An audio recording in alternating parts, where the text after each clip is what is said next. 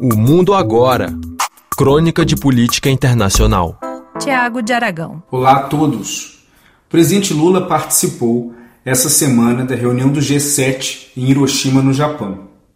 Entre vários assuntos que foram debatidos com vários líderes mundiais, um deles, que acaba sendo um dos mais importantes, é a questão da guerra na Ucrânia. O posicionamento do Brasil já é notório.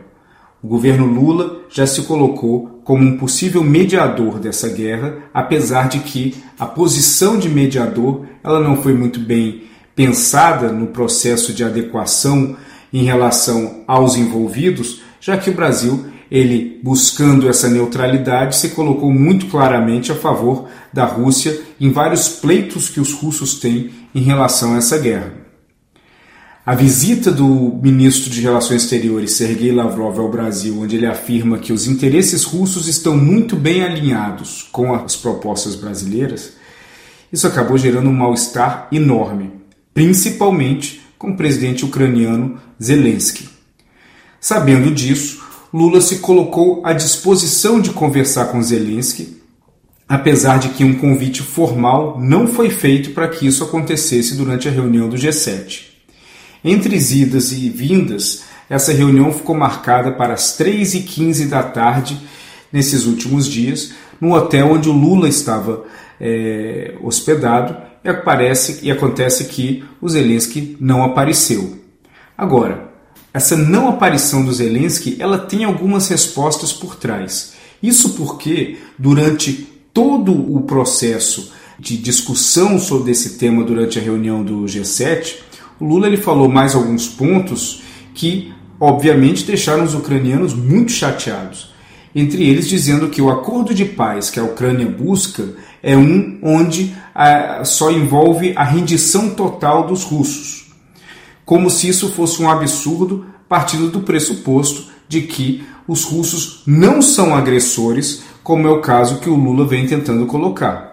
O Lula, ele de uma certa forma, o governo brasileiro se posicionou de que a culpa da guerra na Ucrânia ela é dos dois lados, ou seja, uma falsa equivalência de que essa culpa ela pode ser dividida entre Ucrânia e Rússia. A partir dessa percepção, dessa falsa equivalência, é natural que nem Ucrânia, nem os países envolvidos indiretamente, da Europa, Estados Unidos, entre outros, enxerguem no Brasil um mediador confiável.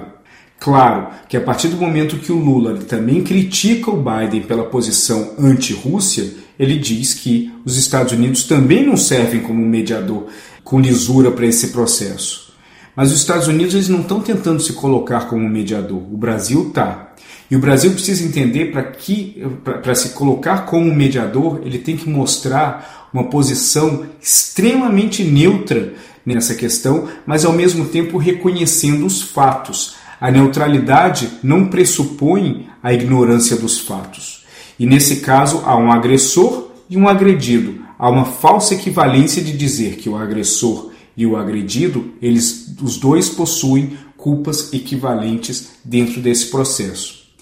Isso foi mais um equívoco, naturalmente. Agora, a partir do momento que o Lula ele se encontra no G7, ele sabe que ele tem um prestígio internacional muito grande por conta do seu passado, principalmente também levando em consideração a ausência internacional do ex-presidente Bolsonaro, o Lula ele tem assim uma credibilidade em relação a outros líderes globais para se posicionar em temas importantes, como inclusive no G7.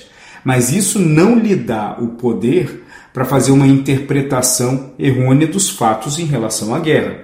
É óbvio que a Ucrânia ela quer a paz e é óbvio que a Ucrânia quer que a Rússia saia de mãos abanando não faz o menor sentido, principalmente dentro da posição e dentro da interpretação de soberania nacional, que a Rússia leve um pedaço do naco da carne da Ucrânia para poder assim sair satisfeito da guerra.